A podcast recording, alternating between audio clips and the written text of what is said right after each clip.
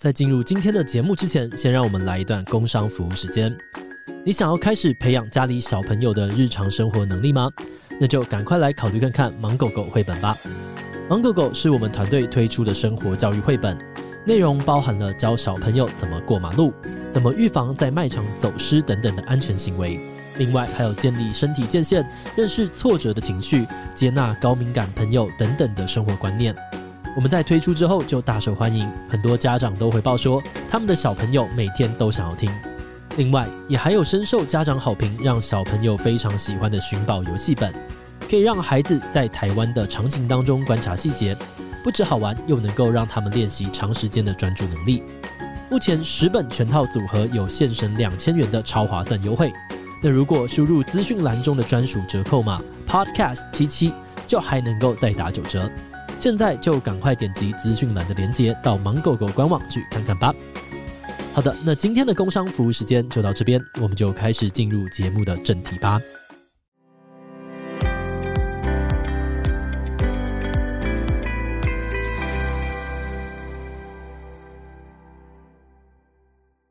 Hello，大家好，我是志奇，欢迎回到神秘职业大揭秘。那这个世界上面有各式各样的职业哦，有的我们或许常听见，但其实都不太知道他们在干些什么。那这个系列呢，就是为了想要满足这个好奇心，所以我们找来了很多在做有趣工作的人。而今天呢，我们主题就是船员。船员真的是可以年薪百万吗？真的会有好几个月都在船上面不能够下船吗？今天我们邀请到的是小吕来跟我们谈谈当船员的酸甜苦辣。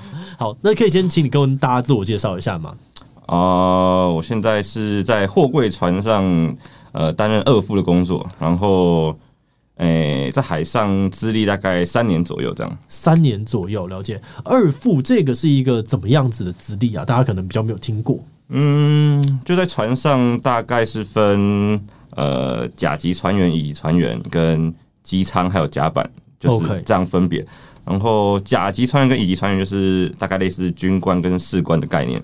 军官跟士官，我觉得当兵的时候，就是一些是比较做行政，可能更多行政的事情。呃，对。然后另一边可能就是乙级船，可能是做一些呃船上的保养或维护。了解。然后再分机舱跟甲板，那甲板就是大家知道的，可能开船啊或什么的类似甲板的工作。然后机舱就是管理机舱呃设备或是一些船舶的运行这样。了解。呃，然后我是算。甲板的甲级船员，甲板的甲级船员，对，对对，所以这个东西是一个很明确的，你就不能去当基层的甲，呃，你就不能去当机舱的甲板船，呃，机舱的甲级船员。哦，对对对，因为我们需要的，对对对，我们需要的证书完全不一样。了解。那在船上大概是怎么样子的工作形态啊？工作形态，对对对，嗯、你假设八小时好，你们也是八小时的工时吗？呃，对，但但我们不是连续的八小时，我们通常会。分成四加四，就是四个小时的航行班，然后再休息一下，再做四个小时航行班这样。可是甲级船员通常呃休息时间会需要做一些自己分内的业务这样。OK，所以一天基本上一定是超过八个小时啊。哦，就比较辛苦一点点。那你刚刚讲说你在的船是货柜船，所以就是卡住苏伊士运河的那种货柜船。哦，对啊，对啊，对啊，就是呃，对对对，就是大家。电视上看到那个没错，了解，就是那一种。嗯，那它是跟一般船大概有分哪几种啊？它是呃需要技术应该也不太一样，有分渔船、货柜船。呃，商呃渔船跟我们是完全不太一样的。啊，我们商船的部分就是有分货柜船、呃游轮，就是中游那一种，欸、可以讲的，可以可以可以，中游那种游轮，然后或是一些散装船，就是就是它是。货柜船是会在各式各样的东西，就是我们根本不知道里面装什么，就是你眼睛看得到东西，里面都可能装在货柜里面。那散装船就是它是在可能比较单一的货物，就是全部都在谷物啊，或全部都在玉米啊、麦子啊这种比较单一的货物，这样大概就是这样分吧。然后渔船就完全不一样了，渔船跟我们算很不一样的工作，所以我们其实没有到特别了解这样。那你是可以去渔船工作吗？还是不行？呃，理论上是可以的，但通常不会跨过去，因为呃，以渔船的乙级船员的话，就是比较劳工的部分都会用外籍的比较多，因为毕竟台湾人薪水比较高，所以通常都不会用到台湾人。然后，如果是渔船的船长或什么的，啊、呃，他们可能比较有点世袭的感觉，因为嗯，因为渔船船长可能有分红牌的、不红牌的、啊。红牌是什么意思？红牌就是他可能知道，他可能会抓比较多鱼。OK，对，他可以每年渔获量比较多，那他就是红牌船长。那他通常会把这些知识或是这他的经验传给他的儿子。哦，这边世袭的样子。对，他不太会跟别人讲，所以我们也其实基本上也没有机会去做到这个这个部分。了解。那再来我们来聊一下工作的内容好了。像你们这样子一次的出航啊，大概都要多久的时间啊？嗯，我们算合约制的，所以我一个合约是九个月加减一个月，九个月加减一个月，哇，那其实真的很长。然后都是在海上，嗯，对啊。那有下船吗？中间会下船吗？呃，通常靠港的时候可以下去晃晃啊，但现在疫情的关系，就呃基本上是不行。哦，所以你就真的都在船上？对对对，就是现在，因为现在是因为疫情的关系，所以。基本上是不能下去，就是因为会有风险啊！而且你如果有确诊的话，可能有些国家就不让你这这条船进港了，这样对公司影响蛮大的。OK，那这样子，我我之前因为我，我搭船蛮容易晕的。那你一开始上的时候，你会很晕吗？或者是你就在海上九个月之后，你回到陆地的时候，你会有什么不适应吗？嗯，基本上我们船很大，所以晕的机会不太多。OK。但当然还是会遇到大风浪的时候，那就会晕了。但还是有分啊，就是像我是不太会晕的。OK，然后有些人是真的很晕的，那会比较辛苦一点，或是可能中途就放弃了。但基本上大部分人都是会习惯的。然后遇到大风浪的机会也不多啦，可能我九个月遇个一两次而已。所以也还好，就一两天撑一下就过去了。了解。听很多人说，就是船员是一可以年薪百万的一个职业，这是真的吗？呃，对，但我们通常不会用年薪来讲，我们是讲月薪比较多，因为我们呃在下船休假的时候是没有薪水的，所以。呃，以一年我们做大概九个月来算，呃，一般乙级船员起薪是接近一百，没错。然后甲级船员可能会再高一点，这样。了解。那你在船上的花费是你要额外花什么东西吗？还是其实基本上船上全部都是公司要出掉？哦，基本上全部。如果你很节省的人。基本上你可以零花费，可以到零花费没有关系。Okay, 对对对，其他花费可能是什么？其他花费哦像我一个月可能大概花个一万块吧，通常全部都是买吃的吧。哦，所以是会有额外的，就是可以购买的东西。对对对对对，我因为船上呃，船上其实吃的不错，但毕竟有时候都跟到同一个大厨，那你吃了四五个月也会有点腻啊。OK，就算他煮的再好，也会有点腻，所以呃，通常会。或是到美，或是到一个新的我没去过的港口，我就会买当地的，就是名产或特产什么的。了解，全部都花，我全部都花在吃的方面。那其实真的不多哎、欸，就是这样子的话不多。那你刚刚讲说他就是吃的很好，大概是怎么样的好？可以跟大家分享。因为很多人可能会把当呃船啊跟当兵这种感觉连在一起，然后大部分人都会觉得，当时当兵不好吃。哦，不会不会，差蛮多的，因为我们哦、呃、现在。一个月，哎、欸，不是一个月，我们一天会给大概十到十一美，呃，就全部用在食材上，就一天每个人哦，食材本身就到这样子，哇，那真的很多，欸，那就等于是你一天的餐费可能到一千多左右，因为其实包含那些，就如果相对大家外面来说哦，哦，对，有可能。食材三成到二成左右，哎，对对对对，那可能差不多，嗯，哇，那其实这样是真的吃的蛮好的，对，不错，就是平常应该平常就是三菜一汤或四菜一汤。然后水果，但可能周末会有个加菜啊，什么西餐啊，或是或是大家的台湾人想吃牛肉面啊、水饺之类的，哦、就是嗯，反正不会在菜这件事情上面觉得不好就对了。呃，通常不会，除非遇到很差的大厨了。OK，就是很差的大厨，你就要吃九个月。呃，看运气，因为我们是合约制的嘛，那有可能。我上船的时候，这个大厨已经在这个船上待了三四个月了。OK，所以我上船可能再撑到他下船，大概 呃三再三四个月。而且我们大厨的合约可能会短一点点。OK，就是会让因为尽量会有对对对对尽量换。嗯，呃，那再来我们来聊聊，就是这个工作本身好了，就是薪水这么高，跟它的危险性是有关的吗？嗯，对，当然，因为像我们有些意外险基本上是不给保的，然后还有跟你要长时间离开家里，然后一直在一个封闭的空间也是有关系啊。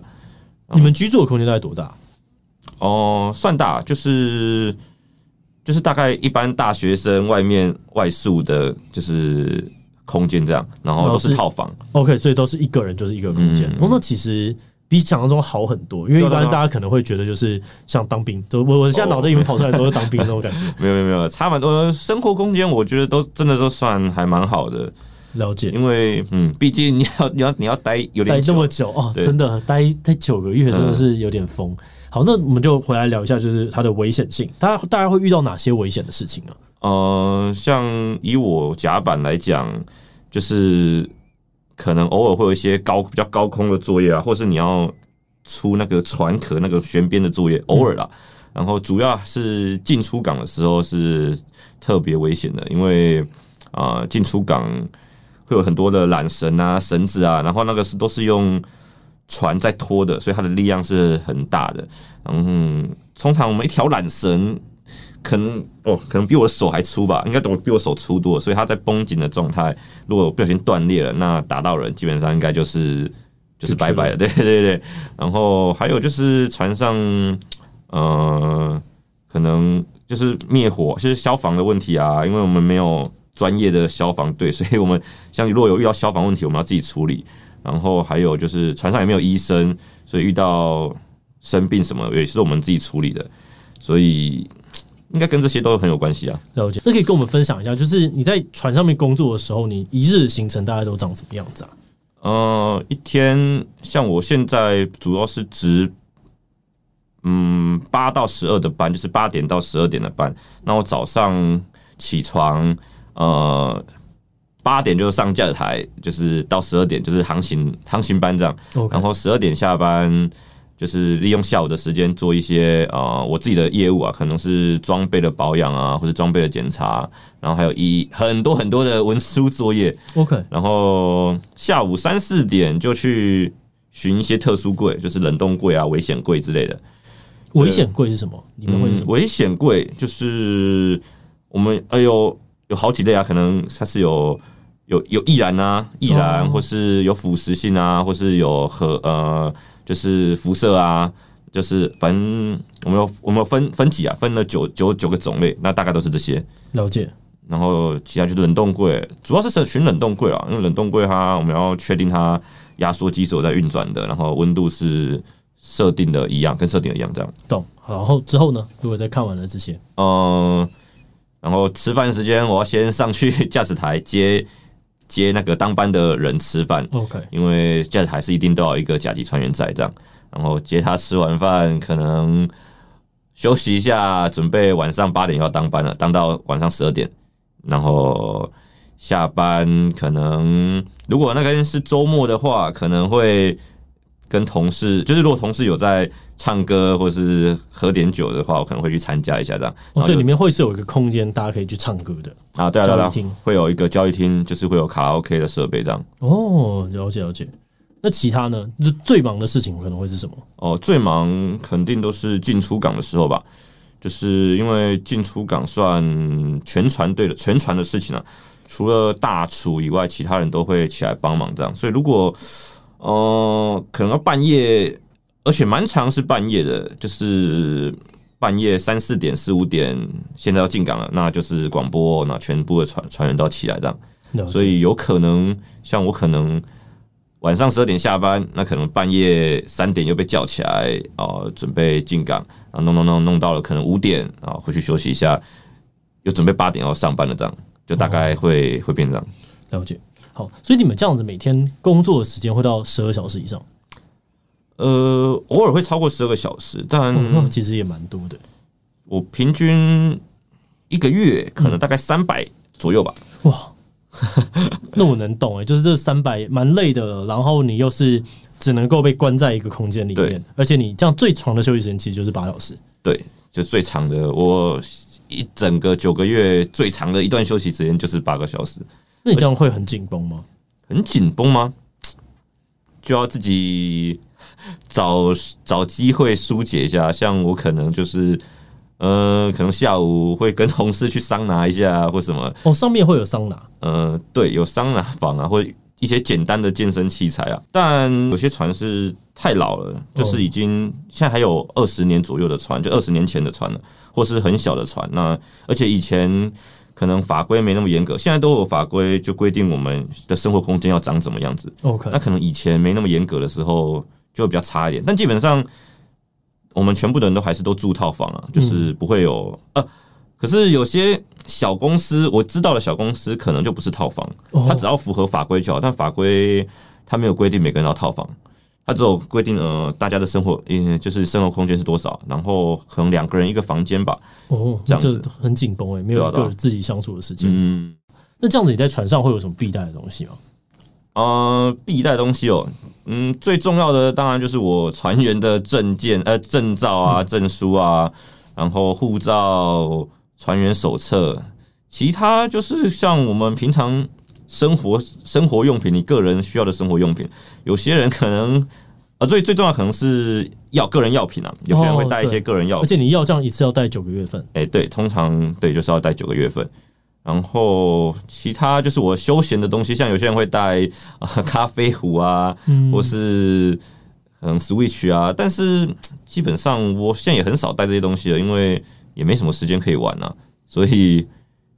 必带哦，其实也没什么必带，我蛮多都是上去这条船之后，可能在下个港口再买就好了。哦，因为毕竟我只有两卡行李箱，我要带很多东西的话会有点麻烦。我通常都是呃，可能我美国上船哦，下一港在中国，我就淘宝自己自己买啊，什么什么枕嗯抱枕啊，什么什么咖啡杯啊，马克杯什么，我个人生活用品，我可能下一个港口再一次。买齐，不然我不想要带着。最上面是有网络的，还是没有？不会有网络吧？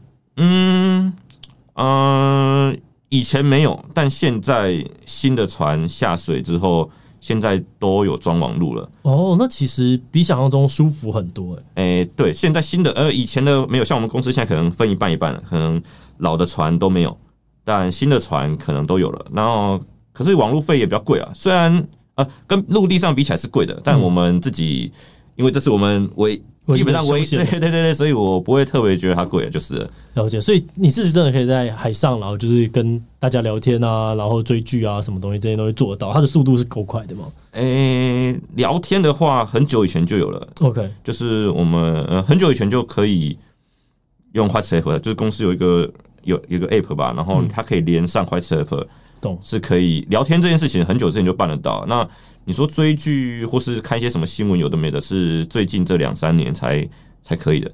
哦，那你这样子网络上面，就是如果你有一些性需求，你要看一片怎么办？嗯，通常我们就是先下载下来，然后可能上传之后，大家都知道嘛，就是会互相分享一下。对对对对，然后高中生哦，然后大家在用蓝牙传一片，对对对，差不多意思。然后可能呃。靠港就是快靠港了，那我就可以看，因为现在到线上看，我就可以不用再看那些在我硬碟里面的成年 A 片了。OK，所以你说在靠港，所以靠港你就会马上有那边呃 WiFi 之类的吗？还是什么？还是就是那边的就是在地的网网路？呃，通常会买网网卡，就是当地网卡。Okay, 哦，嗯，懂哦，这个真是没有想到。那这样不要被很多国家的网卡吗？哦，会有万用的，对不对？哎、欸，有有那个有一台 WiFi 机是万用的，叫 PokeFi，就是可以买，可能.可能一些航空业的或者是船运业的会有买，就它就是可以连世界各国，可是它那台比较贵啦，就是那一台呃机子本身要价要需要钱，然后网络费也比较贵，所以我蛮多都是一个一个的，就是对啊，像我上船前就会去先买好很多网卡，或者是。呃，像我们到每个港口会跟菜商买菜啊，菜商也会知道我们有这个需求，也会都会帮我们买网卡，对不对？哦，帮我们买下一港的网卡。那你们这样子停港大概都多久？停一个港？呃，货柜船都很很快，货柜船小的船可能停半天而已，那大的船顶多就一到三天。哦，那这样子其实也真的是要马上去把这些东西都弄完了。对对对对，哦，靠港就很忙了，靠港真的蛮忙的。可是忙的时候，但就是最快乐的时候，就是啊，赶快接触到现实世界。哦。对对对，可能我们像就是我放羊了很多天了，十几天之后，就很期待靠港这件事情，因为就是可以。呼吸到脏脏的空气，呼吸到脏脏的空气，为什么会用这个形容词？脏脏的海上海上很无聊啊，这就很就新鲜的空气嘛？你觉得 怎么讲？就是呼吸到人间的空气啊？OK，就是类似当兵的概念嘛？就是你可以放假，可是我们 现在不能出去啊，所以靠港对我来讲，就是对很多年轻船员啊，就只是有网络这件事情比较就很兴奋，但是就只是开心个一两天而已啊，因为。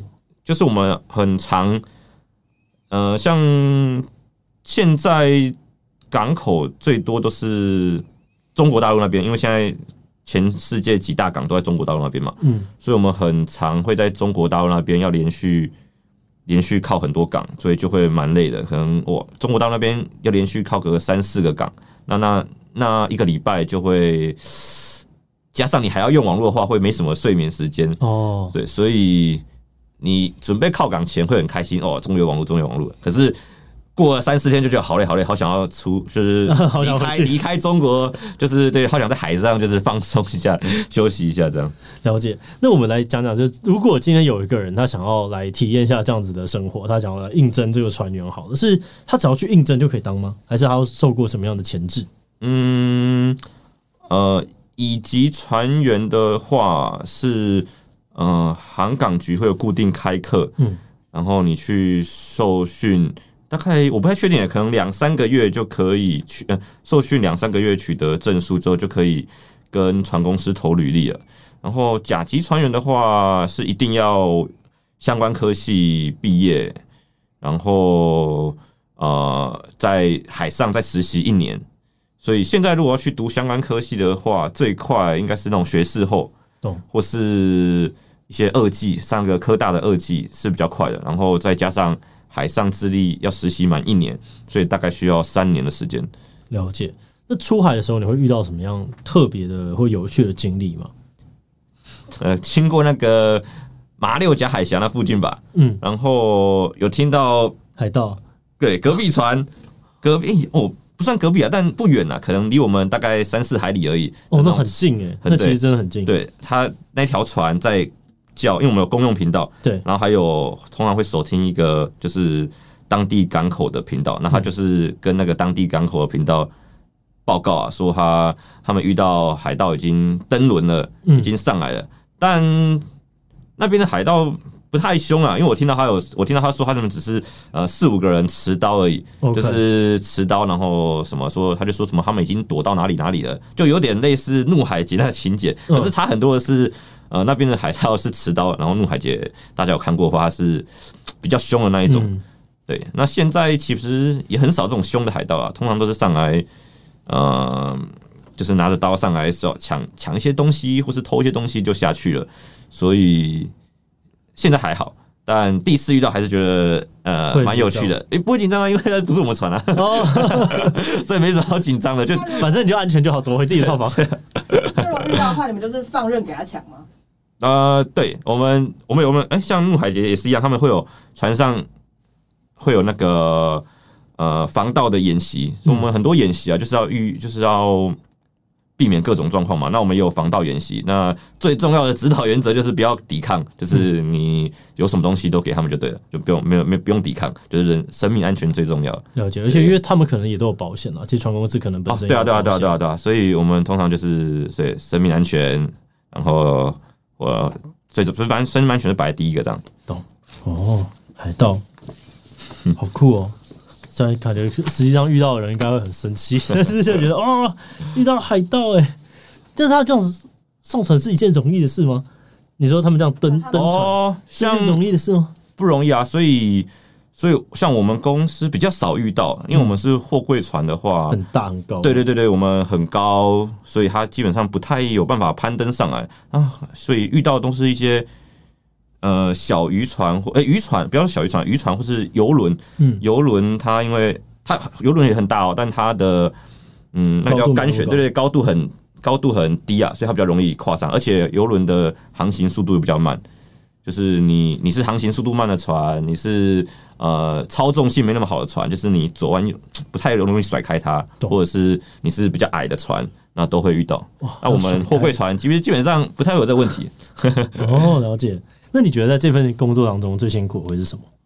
最辛苦、喔，我自己呃，很多人都是觉得可能大蛮多人都是可能有家庭啊，他会觉得。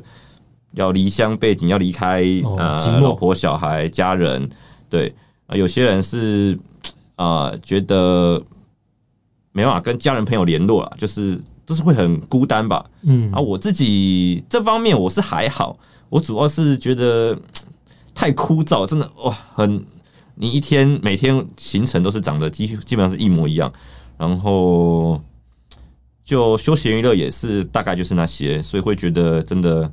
对我来讲是非常非常的倦怠感，像可能我，呃，一开始刚上船是还好，因为上刚上船大家不太熟悉，可能先熟悉一下船型，熟悉一下船况，熟悉一下航线跟同事啊、呃，然后又可能甲级船员会想要升迁，你可能开始学习一些呃上面的事物，嗯，然后一开始就会很有干劲，但可能过了大概半年、六个月、七个月就哦。就快不行了，就是觉得已经我要下船，对对对，已经太无聊了，我一定我一定要下船下船，然后就就很很很很倦怠，但是很对我来讲最难过的是过半年之后那种很深的倦怠感，会觉得那这件事情是普遍发生在每个船员身上吗？啊、呃，当然，因为呃，我们会有个合约奖金啊，就是你完成一个合约会多一点一些奖金，所以基本上没什么。没什么问题的话，通常会想把它走完，这个合约走完。懂，嗯，然后之后再思考一下要不要再签下一个合约。对，所以这样就签了三次了。对你来说，哎、欸，对我来说三次哦，算三次吧。因为第一条我我三年，我我现在海上是第三年，第一年是那个实习啊，嗯、啊，那个算签合约吗？那个也不算啊，因为你为了必须对啊，必须的、啊，对不对？所以我算做两条了。了解。OK，那这五个工作有什么快乐或成就感的地方吗？毕竟要有快乐，要有成就感，你才会持续的待着嘛。完了，苦笑，没有 快乐的成就感。呃，快乐，呃，可以怎么讲？就跟 其实跟真的跟当兵，我觉得跟当兵有点像。呃，上船就是为了下船嘛，就是你上船哦，很开心，就是上船，因为要工作嘛，所以你要赚钱嘛，所以你就上船了。那最最快乐就是在起等待下船的那那那那两三个月，然后你可以好好的用在这个九个月里面赚到的钱。对，因为我们算存钱很容易，所以对，因为假设你一个月这样一万，你这可能你说一百万的话，你这只你只会用到十万。对啊，对啊，所以你接下来三个月你有九十万可以花。对啊，对啊，对啊，所以没有车贷房贷的情况下，我就可以很任性说，嗯，我我现在我现在就不想上船了。哦，就是对耶。基本上，哎，因为你也不用去租这个房子，因为反正它就是空着摆在那个地方。对对对啊，就是像因为我休假是没有薪水的，然后我们又是合约制的，所以我现在算自由之身啊。就是如果我没有车贷、没有房贷、我没有经济压力，我就可以比较任性说，哦，我现在就是想休久一点之类的，大概这样。嗯，快乐哦，可能有成就感的地方，我以前可能刚开始做的时候会觉得是开船这件事情嘛，就是因为嗯。呃中国沿岸是非常难航行的地方，因为中国沿岸太多渔船了，太多太多了，所以会非常难啊。那以前会觉得哦，可以过这边，我觉得是一件当打电动的事情。对对对对对对，就是会对，就类似这样，会觉得哦有成就感。可是现在会觉得可能是让船可以顺利航行就 OK 了，就像因为我们嗯。呃靠码头、港口、港口国会有有资格上来检查你的船舶的适航性，然后或者是我们公司内部会有上来稽核啊，或是外部的稽核，嗯，就是各种各各式各样的检查。那如果能通过这些检查啊，让船可以顺利的开航，呃，这件事情算是有成就感的了。其他 对，大概就这样，其他就是没有了。那这样这份工作是很多人梦呃梦寐以求会来的吗？还是其实基本上大家就是不会这个没全缺工啊之类的？很好奇这状况。梦寐以求吗？应该说这个薪呃薪水是梦寐以求的，但是因为毕竟长期都是算缺船员的状况，嗯，所以供需上那肯定就就是没有人要来啦，因为长期都是缺，尤其最近又很特别缺啊。懂，因为很忙嘛，现在大家都忙。对啊，就是有呃疫情有影响啦，就是大家有些人真的会有一些人是抱着想要到处走走有利的心态，嗯，上来的，所以疫情的关系会有一些影响。然后还有最近有一个，他最近台湾有在发展那个呃离岸风电，嗯，那些也需要船员，然后他们的可能给的薪水会比一般大的船公司也不会好，不会好，不好，会差一点点。但是基本上没有差太多，然后又可以回家，回家，对对对，所以那边的诱因其实算大的，懂，所以就是又开了更多需求出来，然后又开始慢慢有人去跑去那边。那船公司最近是蛮缺船员的。了解，那这样子你在这份工作上面，你会有什么样未来的规划或想象吗？就是哎、欸，很缺船员，所以我要继续往上，啊，变船长，哇，这样。未来的规划想象吗？各种各种各种尴尬，没有、呃、没有有哎、欸，没有，应该说刚踏入职场的新鲜人，一开始当然满怀热血。对对对对对，一开始我是大呃，像我我是我也是读学士后的，嗯，我大学不是这个科系的，那我完一开始完全不了解这个工作，就是上网看一下一些资料啊，然后想办法认识一些船员，去问一下状况，然后就知道有分机舱跟甲板，嗯，那我。就是也是觉得哦，甲板的最顶的是船长，听起来就很帅啊。机舱最顶的是轮机长，就是不是不帅的问题，是没有人知道，像一定没有人知道什么叫做轮机长。对，然后一开始像我也不知道，我说体船长听起来很帅，然后一开始满腔热血哦，一定要做到船长啊。船长其实在上面还有啦，就是那又比较不一样。那一开始就想说，我一定要当到船长啊，在往上甚至当到领港。可是后来才发现，后来进了这个行业之后，才发现哦，难怪人家。可以，就是能够领到那个钱，领到那个薪水，是因为前面有点太难熬了。就是哇，前面有点太难熬了，所以一开始熬多久啊？熬多久？像船长，船长可能呃，以一船长大概哦，快的话大概三十七八岁。但那个是，但那个是本科生啊，就是二十二岁，或是甚至有些五专的是二十岁就跑了。OK，所以可能要快要二十年哦，可能十五年到二十年。那你在网上有一个临港，那可能哦，就是临港就是要要要在二十五年之类的，而且它有一个考试的限制啊，还有五十岁之前就考了。嗯，如果你超过五十岁，你才就没有资格了。所以。总之，那像到船长，他的薪水会到多少？哦，船长现在货柜船船长三十一一个月三十几吧，三十三、三十四、三十五啊，我不太确定的。临港可能就真的很高了。那总之很难，因为临港你前面要熬哇二十几年，而且那个台湾，我记得现在台湾可能一百个临港而已吧。哦，就呃，你要取得那个资格，我们觉得最难的是那个考试资格啦。因为你前面要熬很久啊，尤其都是在海上，然后你要后来要考的话，因为名额太少了，所以而且你又已经取得那个资格了，你就会待着。对，所以其实呢，真的后来进了这工作之后才知道，实在有点就是太难，或是太难熬了，所以就会没有那个当初什么对什么都不懂的时候，对对对，什么都不了解的时候，就哦很有热情。那现在就是有点走一步算一步吗？因为可能一开始也大家都是抱着可能家庭状况没那么好，或是就是经济状况没那么好的情况下来做这个工作的。那做了这个工作之后，才发呃，渐渐的两三年过后，可能没有一些负债，或是经济状况好了一点之后，其实一直留在这里的想法就没那么的强烈了。理解。所以你说未来就是呃哦。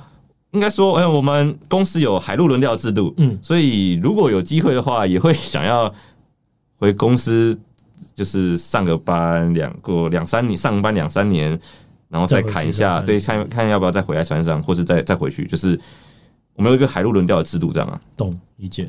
那最后有没有什么话想要跟观众，或者是想要当船员的人说的呢？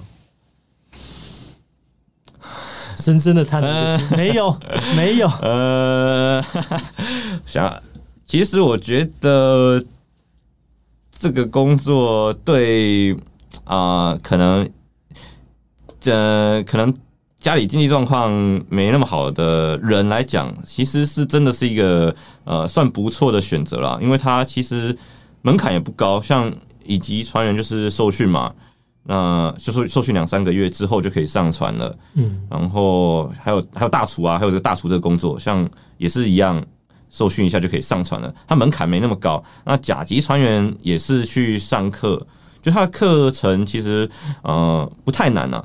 所以其实就是进入这个行业，我觉得门槛真的以这个薪水，对对对，以这个就是以这个薪水来讲，它你要进入这个薪水的门槛真的是不高，所以就是对一般可能经济状况没那么好的人来讲，它算是一个不错的选择，我觉得。